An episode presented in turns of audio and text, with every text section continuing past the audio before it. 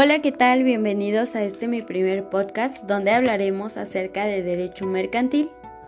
Bueno, me presento, mi nombre es Edith Eligio Antonio y me encuentro cursando el tercer cuatrimestre de la licenciatura en Derecho. Soy alumna del Centro de Estudios Superiores en Ciencias Jurídicas y Criminológicas. Bueno, sin más por el momento, espero que esta información te pueda ayudar y te sirva. Así que vamos a empezar. El día de hoy como tema hablaremos sobre la sociedad anónima. Es la sociedad mercantil por excelencia. Esta se rige en lo general por el capítulo quinto de la Ley General de Sociedades Mercantiles. Tal como se señala en el artículo 87 de esta ley, la sociedad anónima es la que existe bajo una denominación y se compone exclusivamente de socios cuya obligación se limita al pago de sus bienes. La denominación se formará libremente pero será distinta a la de cualquier otra sociedad y al emplearse irá siempre seguida de las palabras sociedad anónima o de su abreviatura S.A.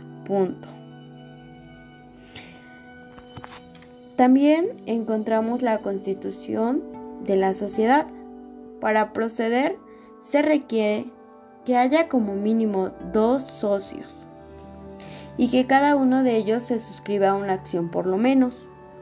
Que el contrato social establezca el monto mínimo del capital social y que esté íntegramente suscrito. Que se exhiba el dinero en efectivo cuando menos el 20% del valor de cada socio, de cada acción, perdón, pagadera en numerario y que se exhiba íntegramente el valor de cada acción que haya de pagarse, en todo o en parte como bienes distintos del numerario. Encontramos una gran peculiaridad de esta sociedad, es el nivel de responsabilidad que tienen los socios con ella y los terceros que ésta negocia. Aquí lo importante es no es quiénes no es son los socios, sino el patrimonio y el capital de la misma, por lo que la obligación patrimonial de los socios solo, solo llega hasta pagar el capital que representen sus acciones. La sociedad anónima se debe constituir ya sea ante un notario público, un corredor público o bien mediante suscripción pública. Durante esta constitución, a la que se denomina Asamblea General Constitutiva, se comprobará la suscripción y el pago del capital social, así como la designación de los funcionarios que administrarán y vigilarán la sociedad. La administración de la sociedad se encargará, según los artículos 142 y 143 de la Ley General de Sociedades Mercantiles, a uno o varios mandatarios que no tendrán que ser socios, denominados cuando fuere uno administrador único y si fueren más consejo de administración, siendo considerado el presidente, el primero en ser nombrado. Cabe acotar que no pueden ser nombrados para estos cargos personas que estén inhabilitadas para el comercio, según el artículo 5 y el 12 del Código de Comercio. Estos podrán a su vez otorgar poderes, que durarán incluso después de que hayan concluido con su cargo.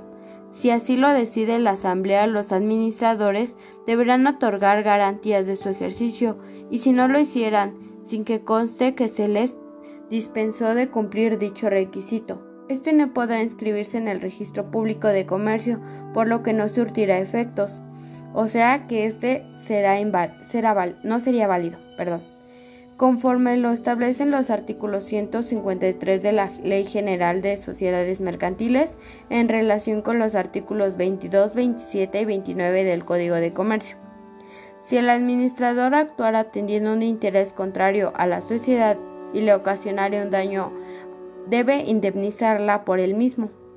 Las responsabilidades del administrador en lo tocante a las deudas de la sociedad se basa en que haya verificado las aportaciones de los socios, el pago de los dividendos a los accionistas, así, así como de que se cumplan con la existencia de los sistemas de contabilidad, control y además que exige la ley pues la omisión de verificar o el incumplimiento intencional lo obligan de manera solidaria por las deudas de la sociedad.